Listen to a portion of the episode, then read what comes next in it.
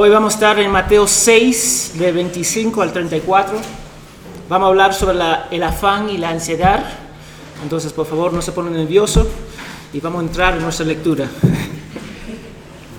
Dice la palabra de Dios en Mateo 6, 25 al 34. Por eso les digo, no se preocupen por su vida, qué comerán o qué beberán, ni por su cuerpo, qué vestirán. ¿No es la vida más que el alimento y el cuerpo más que la ropa? Mira las aves del cielo, que ni siembran, ni ciegan, ni recogen en, en graneros, y sin embargo el Padre Celestial las alimenta. ¿No son ustedes mucho más valor que ellos? ¿Quién de ustedes, por ansioso que esté, puede añadir una hora al curso de su vida? Y por la ropa, ¿por qué se preocupan? Observan cómo crecen los lirios del campo, no trabajan ni hilan. Pero les digo que ni Salomón en toda su gloria se vistió como uno de ellos.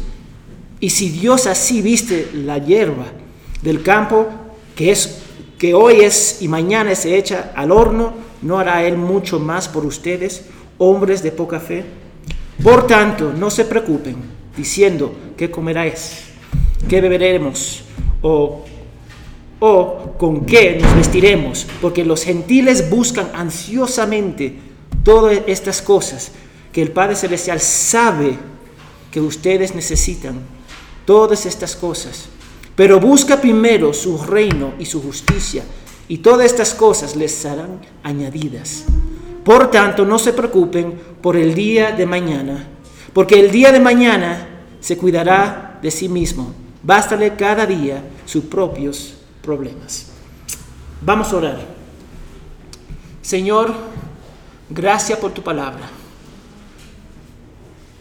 Queremos verte a través de ella. Queremos vivir vidas santas, porque tú eres santo. Muéstranos Cristo, Señor, a través de la Escritura. Muéstranos cómo debemos vivir, Señor. Y ayúdanos para clasificar correctamente la ansiedad, el afán en nuestra vida. Y que nosotros podemos glorificar tu nombre, Señor, a través de tu palabra. Cuídanos de proteger, cuídanos de caernos en error, Padre. Y oramos que tu Espíritu Santo quiebra corazones y muestra la belleza de Cristo. En el nombre de Jesús. Amén y amén. Nosotros terminamos el libro de Romanos la semana pasada y ahora vamos a hacer algunos, algunas prédicas temáticos, temáticos y vamos a empezar en el libro de Mateo sobre la ansiedad. Pero el libro de Mateo muestra al pueblo judío que Cristo es el Mesías prometido. Amén. Que vino para libertar los judíos como los gentiles de la esclavitud del pecado, de la ira de Dios. Dios liberó a Israel en el Antiguo Testamento de la esclavitud de Egipto y ahora en Cristo libra a su pueblo a todo su pueblo, gentiles y judíos, del pecado, la muerte y la ira de Dios. Eso nos muestra que Dios no hace las cosas a medias. Justo estamos viendo eso en la, um, en la célula. Dios cuando Él salva, Él salva por completo y para su gloria. Y el sermón del monte a donde cae este pasaje um, es dirigido a una multitud de personas creyentes incrédulos. Pero el mensaje principal es para los discípulos de Jesús, que significa es para la iglesia, todos nosotros. Y es para la gloria de Dios. El sermón es sobre el cambio interior que resulta en una conducta exterior. Ojo, cambio interior, conducta exterior, no al revés. Y hoy veremos la conducta de la ansiedad por medio de la escritura y mi deseo es glorificar a Dios y para mostrarle que la palabra de Dios es útil para la vida práctica. Hay muchos que van a decir, ese libro es antiguo, la Biblia es antiguo, pero es útil para nuestras vidas. Como dice 2 Timoteo 3:16, Dios no quiere que confiamos en nosotros mismos, sino que confiamos en Él. Ahora, y no, estamos, no vamos a hablar de moralismo, o de reglas sin Cristo. haga esto y tú vas a estar bien con Dios. No estamos hablando sobre eso.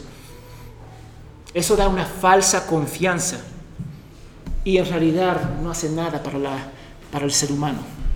Si hay una persona que no conoce a Cristo, si yo te doy reglas, haga eso porque Dios le agrada eso, pero sin relación con Cristo, no tiene valor, eso es moralismo. Entonces, el punto es vivir vidas que le complacen a nuestro Padre Celestial, porque somos nuevas criaturas en Cristo. Entonces, obediencia motivado por amor.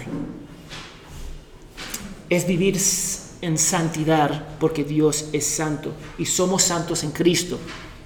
Entonces el, principal objetivo de Dios con nosotros es nuestra santificación. Eso es lo que Dios desea de nosotros. Tú puedes desear muchas cosas en sus vidas que no, no son malos en sí mismos, pero el propósito de Dios para ti y para mí es la santificación y muchos de nosotros no queremos aceptar eso. Y Jesús en el, en el Sermón del Monte enseñó un alto estándar étnico de la santidad para revelarnos que nuestra depravación nos lleva a la cruz de Cristo. Hay un estándar tan alto que no podemos cumplir y nos lleva a Cristo, porque no podemos cumplirlo, pero Cristo lo cumple por nosotros. Eso es lo que queremos ver. Porque el mayor problema del hombre es que es el pecado. Es el mayor problema del hombre, el pecado. Dame que, se vaya la, celular. el mayor problema del hombre es el pecado. Y el mayor manifestación del pecado, ¿tú sabes lo que es? Orgullo. El mayor manifestación del orgullo, ¿sabe lo que es? Autodependencia. Lo perdemos. El gran problema del hombre es el pecado y se manifiesta en orgullo. Y la gran manifestación del orgullo es la autodependencia. Y hoy día nos centraremos en el afán y la ansiedad. Y antes de seguir adelante, me gustaría que, que vemos dos pasajes para tener en mente. Proverbios 12:25. Proverbios 12:25 dice, la ansiedad en el corazón del hombre lo deprime. La ansiedad en el corazón del hombre lo deprime, pero la buena palabra lo alegra. Hmm. Primera um, Pedro 5, 7. Pedro hablando de la iglesia, él dice, echando toda su ansiedad sobre él, Jesucristo, Dios, porque Él tiene cuidado de ustedes. Amén. Entonces, el afán deprime al hombre y lo que Dios dice, nosotros deberíamos echarlo a Cristo. En ningún momento la Biblia dice que nosotros deberíamos manejar las cosas. Entonces, hay dos puntos en cual yo quiero destacar. Vamos a entrar en el primero. No te afanes por tu vida. Es el versículo 25 al 29. Y eso estamos hablando de la conducta, lo externo. Entonces los, los versículos anteriores muestran algo bien importante, porque el versículo 25 empieza con por tanto. Por tanto conecta lo que se dijo anteriormente. Jesús nos dice que no podemos ser esclavos de dos amos, Dios y las riquezas. Y debemos tener nuestro tesoro en Dios. Eso es lo que Él dice antes de nuestro pasaje. O amas a Dios y, odia, y odia las riquezas o viceversa. No hay un término medio de depender de Dios y confiar en las riquezas. No lo hay. Porque somos creyentes en Cristo, amamos a Dios más que las riquezas. Amén. Entonces Jesús nos dice, no preocupemos, preocupamos por nuestras vidas. No debería preocuparte de tu vida de, qué vamos a comer, beber, en qué me voy a vestir, a dónde me voy a quedar, a dónde voy a dormir. No te preocupes por esas cosas, porque Dios es bueno. Y me necesita algo, no preocuparse en el griego es un mandato, no es una opción. Entonces, cada uno de nosotros estamos llamados a no preocuparnos y confiar en Dios. Jesús dice um, que sus discípulos deben ser marcados caracterizados constantemente por una falta de preocupación. Estamos tranquilos. En medio de la tormenta deberíamos estar tranquilos. En medio de la enfermedad deberíamos estar tranquilos. En medio de la necesidad deberíamos estar tranquilos. Pero muchas veces estamos dominados por la ansiedad y la preocupación. Y también necesita algo. Eso se llama pecado. No hay otra forma de decirlo. Si Dios nos dice que haga algo y no lo hacemos, eso se llama pecado. Y eso es de gran importancia, porque si no clasificamos correctamente el pecado, estamos destinados para vivir en ella. La preocupación es pecado. Y el mundo y la ciencia dirán que la ansiedad es una emoción caracterizada por sentimientos de tensión. Eso es lo que dice el mundo. La Biblia dice que es un pecado. Entonces alguien está mintiendo. La ciencia, la psicología o la Biblia. Es un pecado, hermanos. Preocuparse es un pecado. Y vamos a ver más, un poquito más adelante, por qué es un pecado. Pero la ansiedad es una sensación de incertidumbre, afán, temor, miedo. No sé qué voy a comer, no sé cómo voy a pagar, no sé si voy a vivir mañana, la enfermedad me está consumiendo, el dolor. En la Biblia, la ansiedad se describe una, una reacción humana a las circunstancias estresantes eso es lo que vemos en la Biblia. Y dependiendo de la persona, cualquier cosa nos puede causar afán. Dinero, salud, trabajo, tarea, familia, ministerio, la iglesia, nuestros hijos, el matrimonio y aún nuestras devociones personales. Puede causar un afán. Todo depende de cómo la persona reacciona a la luz de la situación. Déjame darte algunos ejemplos. Abraham tenía una esposa hermosa, dice la palabra de Dios. Entonces, en una situación estresante, mintió para protegerse a sí mismo. No a su esposa. Él, dejó a su esposa a los lobos para protegerse a sí mismo. Lot, cuando vino los ángeles de Dios para castigar Sodoma, los hombres de la ciudad querían violar sexualmente a los ángeles. Y en una situación estresante le llevó a ofrecer sus hijas para ser violadas en un atento de proteger a los ángeles. Que, que para mí es ilógico, porque son ángeles. ¿Qué van a hacer esos hombres a los ángeles? Nada. Pero en una situación estresante ofreció a sus hijas, viola a mis hijas. Pedro, cuando Jesús fue encarcelado y cuestionado, en una situación estresante, negó a Jesús tres veces. Y, Jesús le dijo anteriormente, mira lo que va a hacer. Y aún eso cayó. Porque muchos de nosotros a veces, enfrente la, la situación estresantes, nosotros no podemos ver claramente. Si Abraham, Lot, Pedro pudieron caer en la preocupación, nosotros no somos la excepción. Decirte, las circunstancias estresantes tienden a revelar el carácter y los ídolos de una persona. Pierde un trabajo, pierde el dinero, pierde a tu papá, a tu mamá, te va a revelar tu corazón. Es interesante, normalmente la gente no, no ve las situaciones difíciles como una bendición, pero son una bendición. Es porque Dios nos ama, que Él pone esas circunstancias difíciles para revelar los ídolos en nuestros corazones, porque estamos cegados. Estamos autoengañados. Y cuando alguien está autoengañado, no sabe que está engañado. Y Jesús quería que su pueblo supiera que el afán es un fruto de la carne no es un fruto del Espíritu. No viene del Espíritu Santo, hermanos. Y cuando dejamos ser llevado por la carne, el resultado siempre será mal. Siempre. Siempre. Dios desea que entendamos, aceptamos, vivamos con la confianza de que somos hijos del único Dios verdadero. Eso es lo que Él desea de nosotros.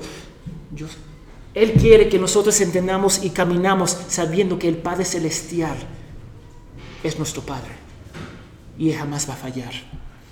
Tú puedes decir lo que tú quieres decir de tu papá, que tan bueno, tan malo, pero Dios no es así. Dios es perfecto, Él nunca falla. Y a pesar que nosotros fallamos, Él no nos da la espalda. Eso no significa que Él no nos disciplina, pero sí, como buen padre nos va a cuidar. Entonces, nosotros tenemos que ver que Dios va a cuidar a sus hijos. Y si Dios está atento, podemos soltar el control pensando que somos mejor que Dios. Ese es el problema. Muchas veces no, queremos soltar el control porque pensamos que podemos hacerlo mejor que Dios. Nosotros podemos soltar el perfeccionismo porque ya Dios está en control. No tenemos que depender de resultados, hermanos. Ya suelta eso. Es como, vas, es como si vas en un carro. Si te sientes, si sientes confianza con el conductor, Tú vas a dormir, descansar, va a hacer otras cosas. Pero cuando no tiene confianza en el conductor, ¿puede dormir? ¿Puede descansar? No, tú no, nada de esas cosas puede pasar. Porque no hay confianza. Dios nos ordena de no preocuparnos por nuestras vidas porque Él tiene el control. ¿Qué significa? Que es soberano, control, Él es soberano tiene control de todas las cosas. Y si Él es soberano, cree que Él no sabe que tú necesitas. Sí, Él sabe. Entonces el momento que tú dices, empieza a preocuparte, tú sabes lo que está diciendo. No confío en Dios. Finalmente, es el pecado. Es el pecado. No confío en Dios. Y después Jesús nos da ejemplos del cuidado de Dios a través de la alimentación de las aves, el vestimiento de los lirios, para reforzar su idea. Mira lo que dice en versículo 26. Las aves no siembran, ni siegran, ni, recogen en graneros, y nuestro Padre Celestial las alimenta. Él viste a los, a los lirios de una forma tan espectacular que lo compara que ni Salomón puede vestirse de esa forma. Y él lo echa, lo viste en un día y lo echa el, día siguiente. Cuanto más su pueblo que son portadores de la imagen de él.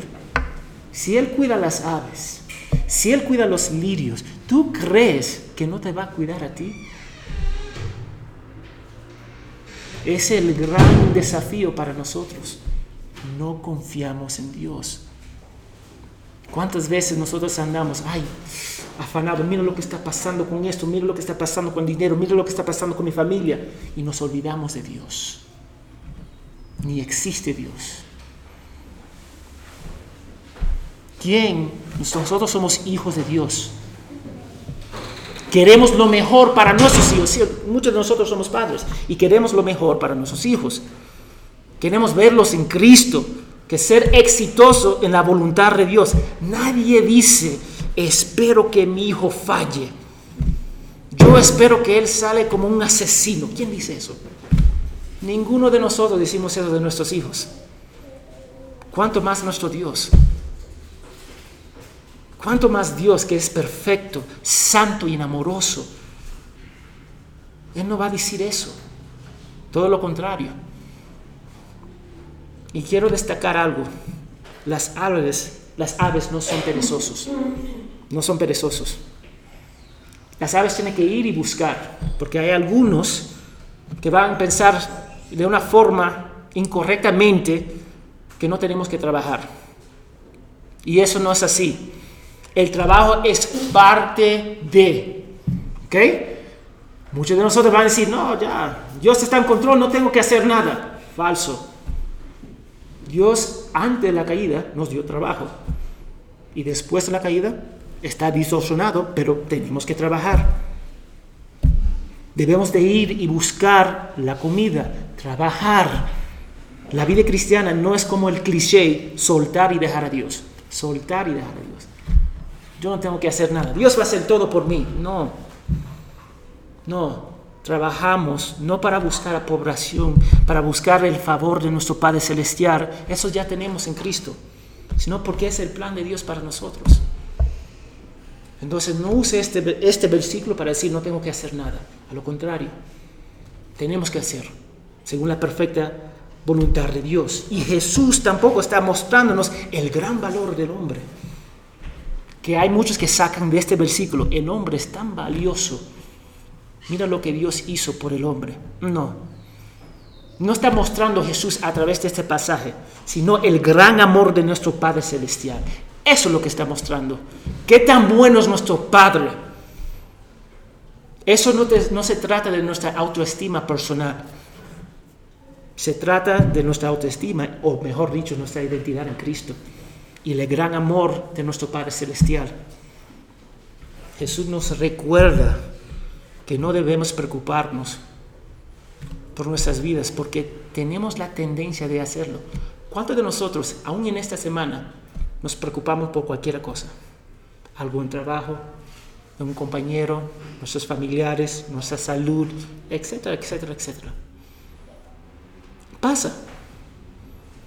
Eso pasa. Tenemos la tendencia de olvidarnos. ¿Cuántos de ustedes piensan en el aire que, respiran? Yo jamás pienso en eso. Me imagino que ustedes tampoco. ¿Cuántos de ustedes piensan en el labor de nuestros órganos, nuestros órganos? ¿Alguien piensa en eso? ¿Alguien se levanta? Ay, espero que mi hígado funcione bien. Nadie dice eso. no, eso no es la tendencia de nosotros. Y cuando no pensamos en algo, tenemos la tendencia de olvidarnos hasta que algo mal pasa. Ahí es el, ahí es el detalle. Hasta que algo mal pasa. Porque en realidad, ¿quién va al doctor si se siente bien? Nadie. ¿Quién come si no tiene hambre? Hay algunos que hacen. Hay algunos que hacen. Pero la preocupación y la ansiedad es el diagnóstico que algo está mal espiritualmente. Lo digo otra vez. La preocupación y la ansiedad es el diagnóstico que algo está mal espiritualmente, que vamos a ver más adelante, el punto número dos. Pero la preocupación no va a añadir ni una hora, ni un segundo a tu vida. A lo contrario, va a desgastar tu vida. Y rápidamente.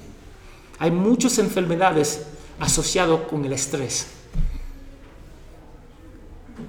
¿Y cuáles son los resultados? No podemos dormir, pensar demasiado en la situación, buscar la culpa hacia los demás o uno mismo, perder oportunidades porque estamos afanados de la constante inquietud, mal humor, no queremos hablar con nadie. Y eso es, eso es lo que nosotros vemos. Entonces la conducta pecaminosa es el afán por la vida que nos lleva al segundo punto, la motivación detrás de esa conducta, del versículo 30 al 34, dice, la poca fe. Porque nosotros tenemos afán, porque tenemos poca fe. Lo podemos ver claramente en el versículo 30. Poca fe. Y eso me, eso me choca bastante. La ansiedad es el diagnóstico de la poca fe. Y debemos aclarar poca fe acá, porque hay algunos que van a decir que poca fe significa que no son creyentes. No, no, no, no. La poca fe se refiere a una deficiencia, no una falta. Estamos hablando de creyentes acá. Estamos hablando de cristianos que aman a Dios y ponen su confianza en Cristo, pero que luchan en su confianza en Él. Dame date un ejemplo.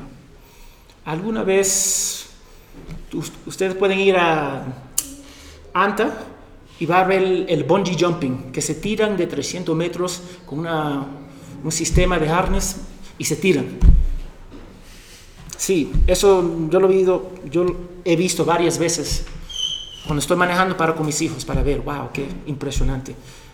Pero una vez que tú tienes, vamos a imaginarnos, una vez que tenemos la seguridad, todo puesto y, después nos suben 300 metros, abren la puerta y dicen salta.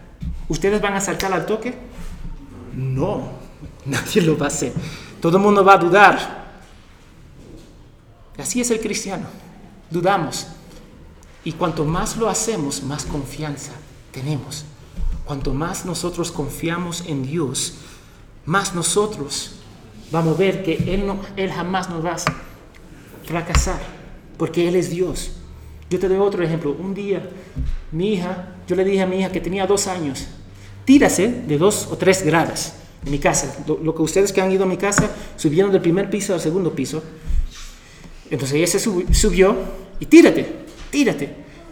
Ella, dos o tres minutos, no sé si me tiro, ¿qué va a pasar? Riéndose con miedo. Ella estaba, oh, ok. Y después de cuatro minutos buscó, buscó la valentía para tirarse. Se tiró. Agarré a mi, a mi hija. Y después de agarrar a mi hija, me abrazó. Gracias, papi, por agarrarme. Gracias, papi. Eliana tiene tres años para cuatro. Ahora ella se tira de pies. Y a veces no me avisa. papi, y tira. Porque ella tiene confianza. Pero dame decirte algo, yo puedo fallarle, pero Dios jamás va a fallar. Eso es lo que nosotros tenemos que ver, confiar. Yo le voy a fracasar. Si un día, y, muchas veces no me avisa ella, papi, miro, tengo que agarrar. Pero Dios jamás va a fracasar. Él quiere que nosotros confiamos en Él. Y cuando no confiamos en Él, se llama pecado. No hay otra forma de decirlo, hermanos. No te preocupes por tu vida porque está en la mano de Dios. No en la mano mía, ni de los pastores, está en la mano de Dios. Los incrédulos se preocupan por comida, ropa, bebida, porque no tienen una verdadera esperanza. El creyente tiene esa esperanza. Ellos usan la palabra esperanza los incrédulos y los creyentes también, pero nuestra esperanza está respaldada por Dios que jamás va a fracasar. Esa es la diferencia. Entonces, cuando alguien dice que nos, cuando cristianos dicen tenemos esperanza en las promesas de Dios, es porque Dios es Dios. Y cuando alguien dice que del mundo dice que tiene esperanza, es una posibilidad. Esa es la gran diferencia. Ahora, el primer remedio a la ansiedad es nuestra relación con Dios, en Cristo, confiando en Él totalmente. Una vez que Dios te salvó por su gracia, fuiste renovado, adoptado y abrazado como hijo de Dios. Él es nuestro Padre Celestial y Él jamás va a abandonarnos y está involucrado íntimamente en nuestras vidas. Y Él nos ama y jamás nos va a abandonar. Dios jamás va a abandonar a sus hijos. Él es el Padre Celestial. Él nos ama tan profundo que sacrificó a su Hijo para hacernos parte de su familia. Eso es amor. Él no te va a fallar. Y cada vez que nosotros nos preocupamos, ¿tú sabes lo que estamos diciendo? No confío en mi Dios. Y yo no puedo decir eso con buena conciencia. Y ninguno, debería, ninguno de nosotros deberíamos decir eso con buena conciencia. El segundo remedio para la ansiedad es buscar el reino de Dios antes de todas las cosas. ¿Tú sabes lo que significa buscar? Es un mandato. Entonces, cuando no buscamos el reino de Dios primero, estamos pecando. Tenemos que decirlo como es. Es un buscar el reino de Dios primero y después todo va a ser añadido. El momento que buscamos por nuestra propia persona, estamos en pecado. Cuando tú no amas a tu hermano como debería amar, está en pecado. Porque no está buscando el reino de Dios.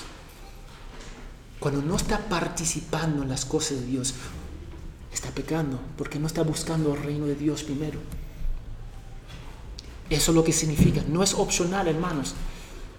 Tú no puedes decir, hoy día yo voy a buscar mi, interés y después mañana voy, a considerar en Dios. Hoy día yo me voy a enfocar en Dios y después mañana voy a hacer mis cosas. No, busca el reino de Dios, un mandato.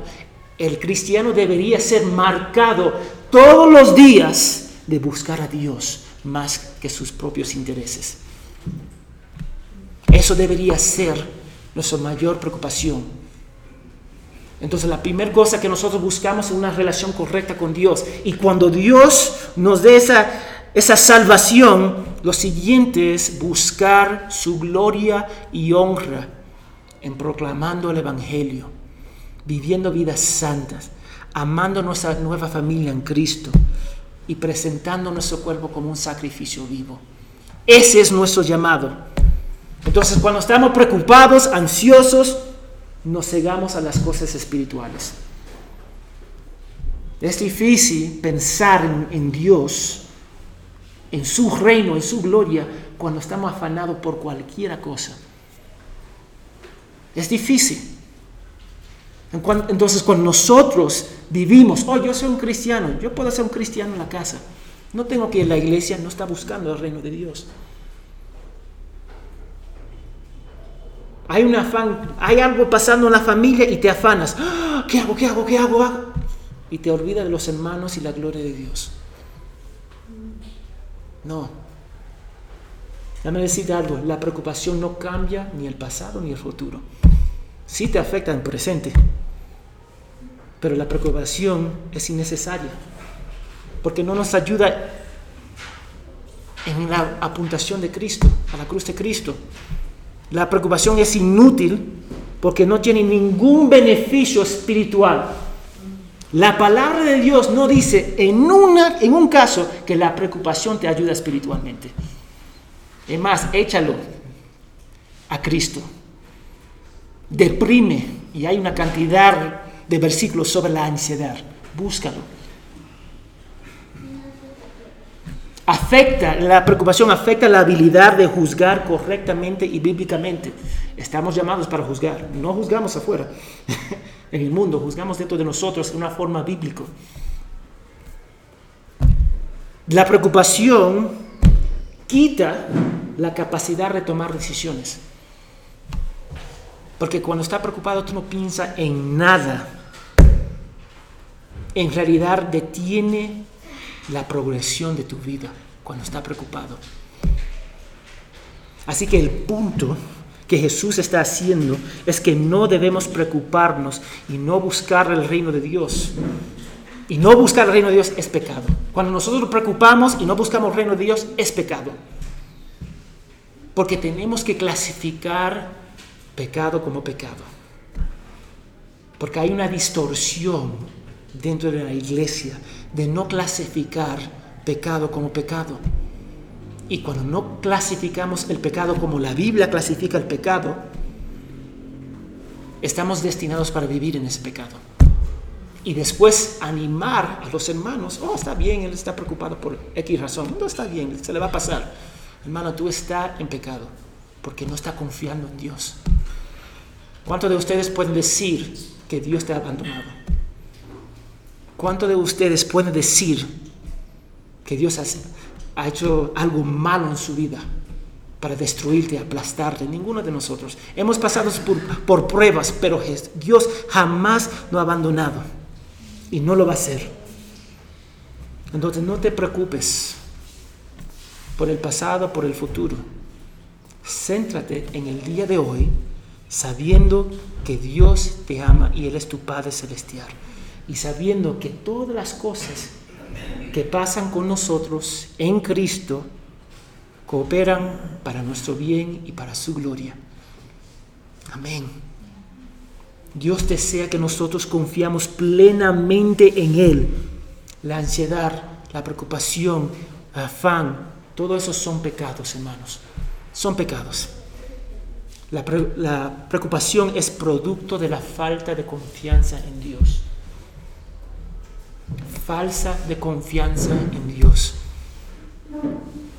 Hay muchos de nosotros en necesidades, espiritualmente, físicamente, y muchas veces pasa por nuestra mal administración de las cosas que Dios nos ha dado.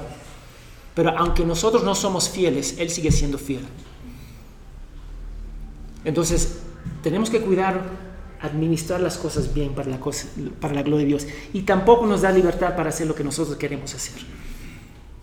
Porque la mayoría de los cristianos está en una posición difícil porque confía en sí mismo, no en Dios. Eso es lo que pasa. Abraham confió en sí mismo. Mira, acá está el rey. Si él se da cuenta que ella es mi esposa, me va a matar para tomar mi, mi esposa, entonces le voy a decir que es mi hermana para protegerme a mí. Eso no confiar en Dios. Dios es bueno.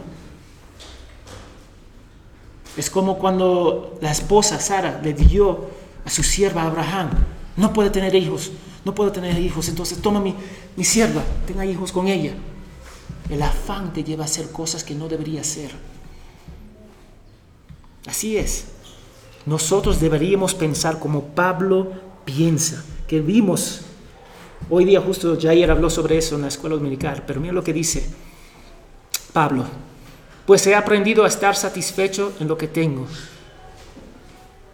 Vivir en la pobreza y también lo que es tener de todo. He aprendido a vivir en toda clase de circunstancias, ya sea que tenga mucho para comer o que pase hambre, ya sea que tenga de todo o que no tenga nada. Cristo me da fuerza para enfrentarme a toda clase de situaciones. No confiar en Dios no es un pequeño pecado. Yo tengo que destacar eso. Escúchame si es si puede escuchar algo.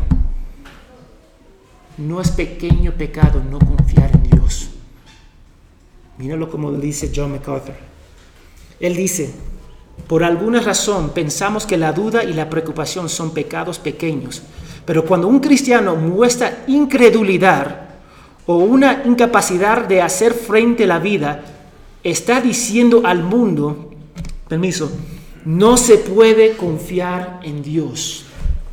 Y ese tipo de falta de respeto hace que uno sea culpable de un error fundamental, el atroz pecado de deshonrar a Dios eso no es un pecado pequeño y jamás va a ser un pecado pequeño de no confiar en Dios en medio de las pruebas. Muchos de nosotros estamos pasando por momentos difíciles, de necesidades emocional, físicamente, pero sepa que Dios te ama a pesar de, Dios es bueno, Él te va a cuidar, Él jamás te va a abandonar. Entonces aprende a afrontar cualquier situación confiando en Dios, porque Dios es Dios. Y cada vez que nosotros afrontamos las dificultades en Dios, estamos evangelizando al mundo. Y estamos diciendo que Dios es confiable. Pídele a Dios que te apunte a Cristo. Y recordamos que somos peregrinos en este mundo. Este no es mi mundo. Si tengo enfermedad, no es mi mundo. Si hay necesidad, no es mi mundo. Dios me va a cuidar. Y a veces ese cuidado es diferente totalmente como yo pienso cómo me va a cuidar. Porque Dios sabe exactamente lo que yo necesito. Y Él está en control de todas las cosas. Yo voy a terminar con la cita de Elizabeth Elliot. Y ella dice, la preocupación es el opuesto de la confianza. Simplemente no puede hacer ambas cosas son mutuamente excluyentes. No te puede preocupar y confiar en Dios, no existe. Tú no puedes servir dos dioses. Piensa en eso, hermanos. Tenemos mandatos acá. No te preocupes. Es un mandato, no es una sugerencia. No te busca el reino de Dios, es un mandato. No se busca. Piensa en la grandeza de quién es Él. Piensa en Cristo. Piensa lo que Él ha hecho en tu vida y sepa que Él es un buen Padre. Y para los que no son creyentes hoy día, dame decirte ahora, tú vas a preocuparte y no vas a tener la esperanza que muchos de nosotros tenemos. Nosotros tenemos la esperanza que Él es nuestro Padre.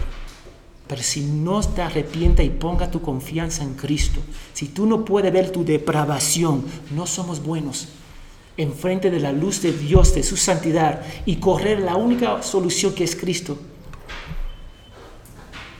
Puede ser que tú tienes una vida tranquila y excelente y no tienes, va a tener muchas preocupaciones, pero al final de tu vida tú vas a estar preocupado porque tú vas a pasar la eternidad en el infierno. Entonces vamos a pensar en la grandeza de nuestro Padre Celestial. Vamos a ver que Él está en control. Y después vamos a gozarnos en la participación de la cena del Señor hoy día. Vamos a orar. Dios, gracias por tu fidelidad. Gracias por tu, tu paciencia con nosotros, oh Dios. Señor, ayúdanos, Señor. Perdónanos por nuestros pecados, Padre. Perdónanos, Señor, por preocuparnos, porque cada minuto, cada vez que nosotros nos preocupamos, estamos diciendo que no confiamos en ti. Y tú jamás has hecho algo para desconfiar, para ser desconfiable, Señor. Tú eres fiel, tú eres perfecto, amable. Ayúdanos para amarte profundamente. Ayúdanos para ver que tú estás en control a pesar de, Señor. Y cuídanos, Padre. Gracias por tu amor por nosotros. Y ayúdanos para vivir vida santa, como tú eres santo. En el nombre de Jesús. Amén y amén.